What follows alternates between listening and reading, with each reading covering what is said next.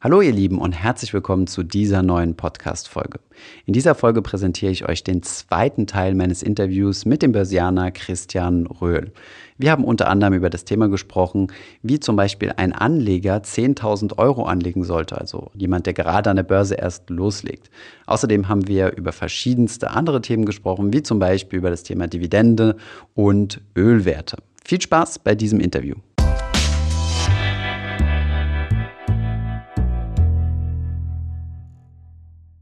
Was würdest du für einen Tipp an Menschen geben, die jetzt weniger passioniert sind wie du, die, sagen wir mal, einen Job äh, komplett außerhalb des Kapitalmarkts haben und, sagen wir mal, 10.000 äh, Euro zur Verfügung haben, die sie irgendwie anlegen wollen für, keine Ahnung, für langfristige Ziele, irgendwie für die Rente oder so, ähm, die aber jetzt nicht diese Passion haben, sich auf äh, Hauptversammlungen mit, mit Gründern zu treffen und da zu debattieren, ähm, ja, wie würdest du da vorgehen oder was würdest du solchen Leuten raten? Also 9.500 Euro in einen ETF zu packen. Okay. Und dann kann man überlegen, was, äh, was ist das für ein ETF? Ob das haben wir vorher nicht abgesprochen. Ob, man, ob, ob man jetzt ein MSCI World nimmt oder ob man sagt, naja, der MSCI World hat vielleicht ein bisschen zu viel US-Exposure.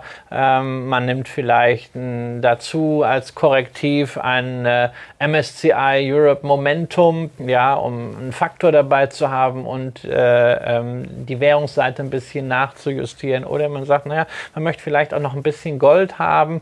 Oder man sagt, naja, vielleicht ein Drittel Asien, ein Drittel Europa äh, ein Drittel äh, USA, ne? aber möglichst einfach, mög also drei Fonds, ja, wenn es Gold dabei sein soll, vielleicht vier, Maximum, möglichst günstig, nicht irgendwelche Themenfonds, die loaded sind mit 0,9 Prozent, das 9.500 Euro, am besten Sparplan dazu machen, immer gucken, dass das günstig ist, ja, sich einmal für einen günstigen äh, Fonds zu entscheiden, dann auch dabei zu bleiben. Was ist günstig ungefähr? Du sagst 0,9 ist zu teuer? Nein, also bei einem, bei einem äh, ähm, Welt-ETF, also muss man jetzt äh, sicherlich keine 0,6 zahlen, aber die Entscheidung, ob man jetzt bei 0,1 oder 0,15 oder 0,18 ist, ist, ist, ist das, ist, das ist dann zu kleinteilig und bloß nicht immer wechseln zur, von der Bank, wo man jetzt also noch wieder einen günstigeren Fonds besparen kann. Das ist Irrsinn. Das kostet viel zu viel Zeit, das zu beobachten, äh, das auszuführen. Da kann man doch einfach lieber äh, in der Zeit was Sinnvolles lernen äh, und da gucken, dass man sein Humankapital besser vermarkten kann, sprich am Ende mehr Gehalt hat, da kann man mehr sparen, hat man viel mehr. Man also viel, viel größeren Hebel. Viel, viel höheren Hebel. Ja, also wie gesagt, das mit 9.500 und 500 Euro würde ich, würde ich äh, übrig halten und damit wirklich sagen, mal eine Aktie kaufen. Okay. Ja, also wirklich zur Not eine einzelne Aktie. Ähm, gut, also eine Amazon-Aktie äh, kriegt man jetzt nicht, da muss man jetzt schon so eine. Fractional Shares Geschichte machen, aber etwas, was einen wirklich, äh, was einen wirklich interessiert, etwas, woran man, äh, woran man glaubt. Ähm, das kann ja auch sehr, sehr günstig sein. Es gibt ja Broker, wo man für nichts handeln kann und äh, ein Zweitdepot macht immer Sinn, selbst wenn nur diese eine Aktie drin liegt, ist ja egal. Aber einfach, dass man jetzt ein bisschen mal die, äh, Bindung zu einem Unternehmen hat und einfach auch mal ein Unternehmen, das wird man tun. Das habe ich bei allen Bekannten, denen ich das empfohlen habe, äh, gesehen. Man wird das verfolgen. Ja? Mhm. man kommt so ein bisschen einfach dadurch rein, dass man so ein bisschen lernt, wirtschaftliche Denke zu haben. Das ist ja bei ganz vielen äh, jungen Menschen, selbst Akademikern, selbst wenn sie Wirtschaft studiert haben, äh, äh, so ein Thema. Ähm, man kommt so irgendwie aus so einem Elfenbeinturm. Ja, ich habe immer so das Gegenteil gehabt. Ich habe ja nicht zu Ende studiert. Ja, ähm, ich habe so nur die Praxis. Viele haben so genau äh, das Gegenteil. Ähm, aber wenn man mal so ein Unternehmen verfolgt, dann sieht man auch, wie bestimmte äh, Sachen, die in der Welt passieren, auf ein Unternehmen wirken. Man soll ja, wenn man eine Aktie hat, jetzt nicht äh, jede Woche eine Stunde daran rumanalysieren. Aber wenn es jetzt, was weiß ich, so ist, dass man sich vielleicht vor zwei Jahren eine Tesla-Aktie gekauft hat, die hat man noch zu dem Preis dann gekriegt. Der war ja irgendwie noch bei, bei 400 Dollar oder so, äh, teilweise glaube ich noch drunter. Ähm, so, dann verfolgt man das einfach und sieht man, was der für Probleme hat in, in Brandenburg, wie er das löst. Man, man guckt sich einfach so eine, so eine Vision an. Beim anderen ist es vielleicht VW, weil er gerade in Wolfsburg wohnt oder der nächste hat eine Louis Vuitton, weil er äh, die Marke einfach toll findet. Aber einfach eine Sache, womit man sich identifiziert, wo man auch sagen kann, naja, also wenn die 500 Euro jetzt weg sind, wäre schon doof, aber ich könnte damit leben. Also es soll jetzt auch nicht unbedingt ein Penny Stock sein oder irgendein so Venture, aber irgendwas, was auch schon eine gewisse Nachhaltigkeit hat. Einfach, damit man Wirtschaft auch verfolgt. Und vielleicht kommt man auch damit auf den Geschmack. Das ist so ein bisschen Skin in the Game quasi, dass ja, du mal das, so ein bisschen was auf den Tisch legst und genau. sagst. Genau, und das ist einfach so, man verfolgt das aktiver, als wenn man nur sagt, ich habe jetzt einen MSCI World ETF, das ist hocheffizient, wobei, wie gesagt, Ländergewichtung, Branchengewichtung und so, das kann man nachjustieren, da muss jeder gucken, wie das, wie das sinnvoll ist, nur nicht zu kompliziert machen. Ähm, aber wenn man wirklich Skin in the Game haben will, ist so eine Aktie, und wenn es auch nur für 200 oder 500 Euro ist, total praktisch. Und welche? Was, was hast du da derzeit so, wo du sagst, das sind interessante Stories? Nein, das, muss, das, das, soll, das, soll, das sollte jeder von sich, äh, für sich das selbst. Das ist nicht das Problem, dass viele Leute einfach in irgendwelchen Facebook-Gruppen unterwegs sind und das quasi kaufen, wo am meisten nachgefragt wird. Ich kenne das aus ja. unseren Livestreams, waren so die Shell, ähm, Lufthansa, was gab es noch? Also es gab so einige Aktien, die wir permanent durch den das, Chat Nimm das Beispiel, sind. wenn der jetzt sagt, okay, also ich nehme jetzt meine 10.000 Euro und ich, mach, ich packe jetzt 9.600 äh, in ein Portfolio aus zwei oder drei äh, ETFs plus vielleicht ein bisschen Gold und äh, für 400 Euro kaufe ich mir jetzt Aktien von Lufthansa, weil ich eigentlich immer so gern gereist bin. Äh, ja, fein ist ja nicht gesagt, dass Lufthansa pleite geht. Also ich, Aber dann stellen die Leute sich nicht die Frage, warum jetzt Lufthansa und nicht Air France oder EasyJet oder nein, Ryanair nein, nein, oder American sollten, Airlines? Ja, nein, sie sollten halt etwas, in dem Moment, wo du es eine Aktie ist, die aus dir selbst herauskommt, wo du selbst sagst, hey, das ist das, was mich interessiert, stellst du dir diese Frage nicht. Diese Frage stellst du dir dann, wenn du sagst, hm, ich muss jetzt in eine Aktie investieren, ich muss mir jetzt eine Aktie aussuchen und die soll möglichst aussichtsreich sein funktioniert nicht. Mhm. Ja, äh, das, äh, das funktioniert, wenn man sich ein Einzelaktienportfolio zusammensetzt. Dann kann man sich da inspirieren lassen. Aber wir waren ja beim Fall dieses äh, Anlegers, der eine einzige Aktie, nur so quasi zum in Anführungszeichen Lernen und Spielen äh, kauft, in einem Maße, das für ihn vertretbar ist. Und das muss aus einem selbst kommen. Und da sollte man sich nichts einflüstern lassen. Ich muss also ganz offen sagen, wenn ich eine einzelne Aktie kaufen sollte, ähm, dann würde ich äh, so als Beimischung zum Verfolgen und Spielen, also würde ich jetzt nicht unbedingt eine Royal Dutch nehmen. Also ein Business, äh, wo, ich, wo ich genau weiß. Extrem komplex ist auch. Das, ne? erst, das erstens komplex ist und das zweitens äh, von Regierungen und zunehmend auch von der Bevölkerung oder breiten Schichten der Bevölkerung eben nicht akzeptiert wird. Und was deswegen regulatorisch und investmenttechnisch immense Herausforderungen hat. Also was jetzt nicht heißt, dass ich sagen würde. Das ist ja bei der Lufthansa ähnlich. Oder? Ja, genau, genau. Aber das kann, das kann jemand ja anders sehen. Ich persönlich würde es nicht machen. Okay. Ja, da würde wahrscheinlich ja nicht eine Aktie kaufen, würde wahrscheinlich eher eine Microsoft kaufen oder eine, eine Johnson Johnson. Du hast sowieso so eine Tech-Affinität, habe ich schon ein bisschen rausgehört. Nein, ich habe hab eigentlich überhaupt keine Tech-Affinität. Äh, ich habe eine Affinität zu Cashflows.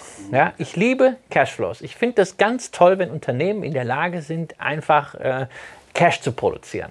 Ja, und äh, das trifft zu zum Beispiel auf Healthcare-Unternehmen traditionell. Äh, das trifft auch zu auf Consumer-Unternehmen, insbesondere eben die nicht zyklischen. Ja, also eine Nestlé, eine Danone. Ich, ich gebe zu, das sind Unternehmen, die mag ich einfach. Ähm, ich mag auch eine Louis Vuitton sehr. Also einerseits die Produkte. Das ist ja nicht sehr Consumer Goods. Äh, ja, das, das, ist genau. Das ist halt die andere Seite, das ist der zyklische Konsum, mhm. aber äh, mit einem hochspannenden äh, Wachstumsmodell dahinter. Aber wir haben halt in den letzten Jahren einfach gelernt, Unternehmen, die zunehmend Cash produzieren, sind einfach die Tech- und Plattformgiganten. Da musste ich natürlich auch als Investor ähm, mal komplett neu lernen gegenüber dem, ähm, wie ich vor 20 Jahren angefangen habe. Also vor 20 Jahren, als ich äh, bei Klingelko Demel war, war Technologie, das war für die Hyopies. Das waren alles so die Hoffnungsträger. Ja, damals gab es auch schon eine Microsoft, aber eine Microsoft war damals so die dunkle Macht. Ja, äh, kann man sich heute gar nicht mehr vorstellen. Also die böse Firma, also noch viel böser als, als heute Facebook und Twitter zusammen. Äh, Kartellverfahren und so. Also Bill Gates hat man ganz, ganz kritisch gesehen, bloß nicht als Philanthrop war diese, äh, der verheimlicht doch irgendwas ganz merkwürdig. Amazon ja, war halt ein Online-Buchhändler, ja, und diese ganzen Butzen, die haben alle Geld verbrannt. Heute sehen wir, äh, dass Technologiefirmen ähm, die vorderen Plätze in der Marktkapitalisierungsrangliste äh, belegen und einfach Firmen sind, die jedes Quartal Cash produzieren und die auf immensen Cashbergen sitzen. Wo hast du heute die saubersten Bilanzen? Das ist nicht bei Telekom-Firmen, das ist nicht bei Pharmafirmen, sondern das ist bei Technologiefirmen und auch Firmen, die dann teilweise vielleicht keinen Gewinn ausweisen. Wenn du auf die Cashflow-Ebene siehst, ja, merkst du, Mann, ja, da wird richtig Cash produziert. Und wenn die wollten, dann könnten sie auch das Cash als Gewinn zeigen. Aber sie investieren sofort wieder ähm, weil sie noch Chancen sehen. das ist Das widerspricht ja so ein bisschen äh, deinem Dividendenansatz, oder? Zu sagen so, weil gerade ja, die Technologieunternehmen ja, schütten ja verhältnismäßig wenig aus, ne? ja, teilweise gar nicht. Ja, also manche schütten aus. Also meine größte Position im Portfolio ist Microsoft. Ähm, Dividendenaktie. Äh, ähm, Apple ist auch eine Dividendenaktie. Mittlerweile. Sind die, sind die mhm. zwei größten. Ja, mittlerweile, aber jetzt also auch seit, ich glaube, acht Jahren ja. äh, schütten sie wieder aus. Sie haben mich in den 90ern schon mal ausgeschüttet. So, okay. äh, bevor es dann... Äh, das, bevor Steve Jobs so Ja, ja, bevor, bevor das Unternehmen dann komplett in die Grütze ging. Ähm, oder fast fast. Ähm, aber natürlich, ja, eine Facebook, eine Amazon äh, passt da so nicht rein, weshalb ich sie irgendwann dann mal als Plattformunternehmen daneben gesetzt habe. Ich glaube, das, ist eine, das ist eine sehr wesentliche Geschichte. Man kann in einem Portfolio unterschiedliche Strategien verfolgen. Ähm, man muss nicht sagen, also ich bin nur Dividendeninvestor und das heißt für mich nur alles mindestens 4%. Das kann ich, mit, mit, kann ich natürlich machen. Dann ist das meine Strategie. Und da kann ich, muss ich einem Anleger dazu sagen, okay, wenn das deine Strategie ist, ist fein. Halte sie konsequent durch.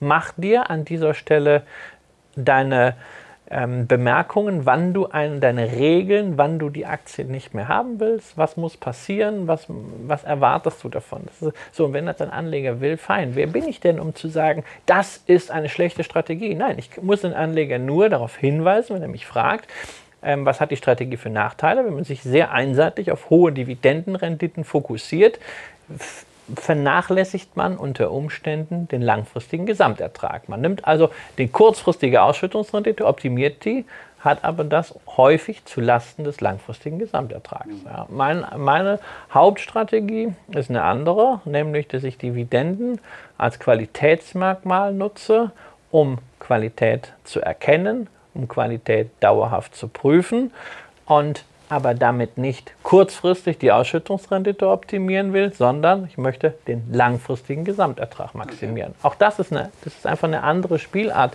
äh, von Strategie. Wicht, es gibt sehr viele erfolgreiche Investmentstrategien. Ähm, warum sie häufig nicht funktionieren, ist, dass, dass, Leute sie nicht konsequent anwenden, weil sie am Ende dann doch sagen, naja, also hm, jetzt müsste ich eigentlich nach den Regeln, die ich mir mal aufgeschrieben habe, müsste ich die Aktie jetzt verkaufen, weil äh, ist meinetwegen äh, Piotrowski-Score ist runter oder man hat sich gesagt, mit jedes Quartal muss mindestens der fünf, äh, Umsatz auf fünf Jahresbasis gewachsen sein und Gewinn auch auf fünf Jahresbasis gewachsen. Jetzt passiert das nicht. Und dann sagt man, hm, aber also zu dem Kurs will ich jetzt aber nicht verkaufen. So, wenn man das macht, da fährt man jede Strategie äh, vor die Wand. Da kann man auch wirklich gleich einen ETF kaufen oder äh, man kann mit, mit einem Dartpfeil auf eine Zeitung werfen. Mm, ja? okay. Äh, sondern wichtig ist, wenn man sich für eine Strategie entschieden hat, diese Strategie auch so durchzuziehen. Nur, man kann ja ohne weiteres unter dem Dach einer Gesamtvermögensstrategie verschiedene Einzelstrategien fahren. Vielleicht eine stark qualitätsorientierte Säule, wie ich das mache mit Einzelaktien, eine Säule für den Bereich, den ich eigentlich überhaupt nicht abdecken kann, nämlich Asien Emerging Markets, was ich über Fonds und ETFs mache und daneben eine kleine Säule wie so ein Venture Depot. Wichtig ist nur, dass jede Säule für sich betrachtet wird und bei jeder Säule klare Regeln hat und diese Regeln konsequent umsetzt. Das ist der wesentliche Vorteil, den man als Privatanleger hat. Man kann diese Regeln konsequent umsetzen, ohne dass man von Mittelflüssen abhängig ist, von regulatorischen Themen oder dass man irgendwelche Investoren begeistern muss äh, oder sich rechtfertigen muss, sondern man muss nur vor sich selbst rechtfertigen. Hm, okay, ja, sprechen wir noch mal über das Thema äh, Dividende. Also du, ähm, ja, du bist ja bekannt für das Thema Dividende ne, durch dein Buch und ähm, für dich, wie du es ja angesprochen hast, ist Dividende jetzt nicht so eine Sache, ich möchte meinen Cashflow optimieren und möchte irgendwann davon leben. Ähm, ich meine, du hast ja schon Kapital auf der Seite, wovon du leben kannst. Und, sondern du siehst es eher so als Qualitätsmerkmal. Ne? Kannst du uns vielleicht nochmal sagen, ähm, worauf du da genau guckst, also was so die Kennzahlen sind, äh, die eine gute Dividendenaktie auszeichnen. Du hast ja den Begriff, also zumindest mal in Deutschland ganz gut geprägt, Dividendenadel, also was steckt ja, dahinter? Es kommt einfach, kommt einfach aus, den, aus den Dividend Aristocrats, die es genau. in den USA gibt, Firmen, die ihre Dividende 25 Jahre in Folge erhöht haben. Das sind alleine im S&P 500 60 Unternehmen, also eine Quote von äh, 60 Prozent. Da sind natürlich auch Unternehmen dabei, die inzwischen relativ viel von ihrem Gewinn ausschütten, noch mehr von ihrem Cashflow, wo also irgendwo einfach auch gewisse Grenzen des Wachstums bei der Dividende und auch im Geschäft ähm, zumindest momentan mal erreicht sind, aber das kann sich natürlich auch ändern. Das ist ein ganz ordentlicher Branchenmix in den USA. Es gibt diese Unternehmen in jeder Branche, natürlich in defensiven Branchen etwas mehr als in der Technologie, aber auch äh, Tech-Unternehmen sind ja nicht erst vor zehn Jahren vom Himmel gefallen. Also wenn du zum Beispiel an Halbleiterfirmen denkst, wenn du an IBM denkst, äh, ein, noch kein Aristokrat, aber kurz davor, ähm, dann kann man da auch ein breites Portfolio machen. Also Dividenden-Track-Record ist natürlich ein Thema. Ähm, Warum ist das ein Qualitätsmerkmal? Wenn ja, wenn ein, wenn ein, Unternehmen in der Lage ist, über mehrere Wirtschaftszyklen hinweg ähm, Dividende auszuzahlen, diese Dividende nicht senken zu müssen, sondern sogar erhöhen zu können, zeigt das natürlich, dass das Geschäftsmodell krisensicher oder wie man heute sagt, resilient ist, beziehungsweise dass in dem Unternehmen irgendetwas drin zu stecken scheint, ähm, dass man sich an ständig verändernde Rahmenbedingungen ähm, doch anpassen kann. Und das, das sieht man bei Coca-Cola, das sieht man bei McDonald's. Ich weiß nicht, dass allein seit meine Erinnerung eingesetzt hat äh, und ich Börse wahrnehme, wie oft diese Unternehmen schon totgesagt wurden. Das ist äh, der, der, Gesundheitstrend und äh, die Schulden und alles Mögliche. Am Ende haben sie sich immer wieder äh, berappelt, äh, generieren äh, Shareholder Value ähm, mal ist der Kurs ein bisschen schlechter, dann kommt man günstiger dran, mal sind sie gerade sehr hoch bewertet, dann muss man vielleicht nicht unbedingt kaufen, aber es sind großartige Unternehmen, die einfach ihre Resilienz äh, bewiesen haben. Und da bin ich natürlich als Anleger äh, sehr gerne bereit, äh, in, in, bei einem solchen Geschäftsmodell dabei zu sein. Okay. Jetzt ist ja Dividende so eine oder einer der oder ein guter Orientierungspunkt für Value-Investoren. Siehst du dich eher als Value- oder als Growth-Investor oder findest du diese Unterteilung äh, un unzeitgemäß? Also wenn, wenn Value-Investoren auf Dividende schauen, dann heißt das, sie gucken auf Dividendenrenditen und äh, dann auf möglichst hohe Dividendenrenditen. Und also Dividendenrendite ist für mich kein Wert und kein Qualitätsmerkmal an sich, weil sehr häufig eine Dividendenrendite einfach nur dadurch äh, hoch ist, äh, dass der Kurs gefallen ist. Äh, die Value-Falle. Das ja, das ist die, mhm. die Value-Falle und sehr häufig hat das auch seinen Grund, warum Kurse seit langer Zeit fallen, weil das Geschäft einfach nicht läuft. Wir haben das in vielen Branchen auch gesehen. Ähm, da wurde dann so eine Shareholder-Value-Illusion aufrechterhalten. Du hast eben schon Royal Dutch erwähnt. Das ist ein Paradebeispiel dafür. Ähm, man hatte da die Dividende eben seit äh, dem Ende des Zweiten Weltkriegs niemals gesenkt und das, die war natürlich sakrosant. Und irgendwann ist ein solches Unternehmen dann quasi nur noch dazu da, äh, die Dividende zu produzieren. Das, zu ja, das war auch frühzeitig absehbar. Also schon vor fünf Jahren äh, war die Dividende gemessen am Gewinn äh, zu hoch. Man hätte sie schon damals runtersetzen müssen. Das hat man nicht gemacht, sondern man hat dann äh, Verschuldung hochgesetzt, Investitionen zurückgefahren. Dann hat man äh, teilweise gesagt, okay, wir äh, nehmen nochmal Schulden auf, wir kaufen Aktien zurück, ähm, was natürlich auch fein ist, und eine indirekte Dividendenzahlung dann ist, gleichzeitig auch die Anzahl der umlaufenden Aktien redu reduziert, sodass man in Zukunft weniger Dividenden Dividendensumme für die gleichen Aktien aufbringen muss. Aber am Ende hat es alles nichts genutzt und sie haben jetzt die Dividende trotzdem senken müssen. Und das finde ich ein sehr positives Zeichen, weil endlich hat man nämlich eingesehen, ein Unternehmen ist nicht dazu da, eine Shareholder Value Illusion aufrechtzuerhalten, sondern Shareholder Value langfristig zu produzieren. Das geht auch nur, wenn man noch atmen kann als Unternehmen, wenn man auch noch investieren kann. Und nicht, wenn man sagt, also wir müssen jetzt erstmal Investitionen zurückfahren, damit wir unsere Dividende zahlen können. Völlig falsch. Wir müssen die Dividende zurückfahren, damit wir wieder investieren können, wenn wir denn davon ausgehen, dass diese Investitionen äh, die Kapitalkosten verdienen Und warst du investiert bei Shell vorher schon oder hast du gesagt, die Dividendenrendite ist zwar attraktiv, aber ähm, zu hoch? Nein, ich habe bei äh, Shell ist für mich nicht das, äh, nicht das Thema. Ich mag, nicht, ich mag auch Ölwerte nicht so wirklich. Mhm. Ähm, ich habe Öl abgedeckt. Ich habe Öl abgedeckt im ja, was ja, aber jetzt nicht, weil ich jetzt der große Nachhaltige äh, äh, bin, sondern ähm, weil ich einfach sehe, dass Ölwerte bei Investoren unter einem äh, Malus leiden. Es gibt eine ganze Reihe von Investoren, die müssen, also institutionelle, die müssen ihren Anlegern irgendwie zeigen, ähm, dass sie nachhaltig agieren. Dann brauchen die ja irgendwie so Poster-Action. Ja? Und dann sagen sie halt, wir schmeißen jetzt alle Ölwerte raus. Ja? Das bringt natürlich Druck auf die Kurse. Ähm, das äh, ist jetzt zunächst mal den Unternehmen egal, aber es kann dazu führen, dass die Refinanzierung ein Problem wird. Äh, insofern mag ich den Sektor sowieso nicht. Mir waren immer die Ausschüttungsquoten zu hoch. Ähm, deswegen rutschten sie durch, mein, äh, durch meine Filter. Ähm, aber ich habe dann natürlich ganz auf Öl verzichten im Portfolio will ich nicht, weil ich bin jetzt keiner von denjenigen, die sagen, na, die Öl ist die Zukunft vorbei. Ganz im Gegenteil, ich glaube, wir werden noch lange Jahre Öl brauchen. Aber ich will moderne äh, Ölfirmen, die sich weiterentwickeln. Ähm, deshalb bin ich da in dem Sektor über eine Philips 66, die in der Midstream äh, ist in den USA, sowie vor allen Dingen über Equinor. Das ist Raffinerien, oder? Äh, ja, mhm. und äh, über Equinor, die ehemalige Statoil, also die norwegische äh, Ölgesellschaft, äh, investiert. Auch die hat zum Glück ihre Dividende gerade gesenkt, ähm, damit nämlich mehr Geld zum Investieren übrig bleibt.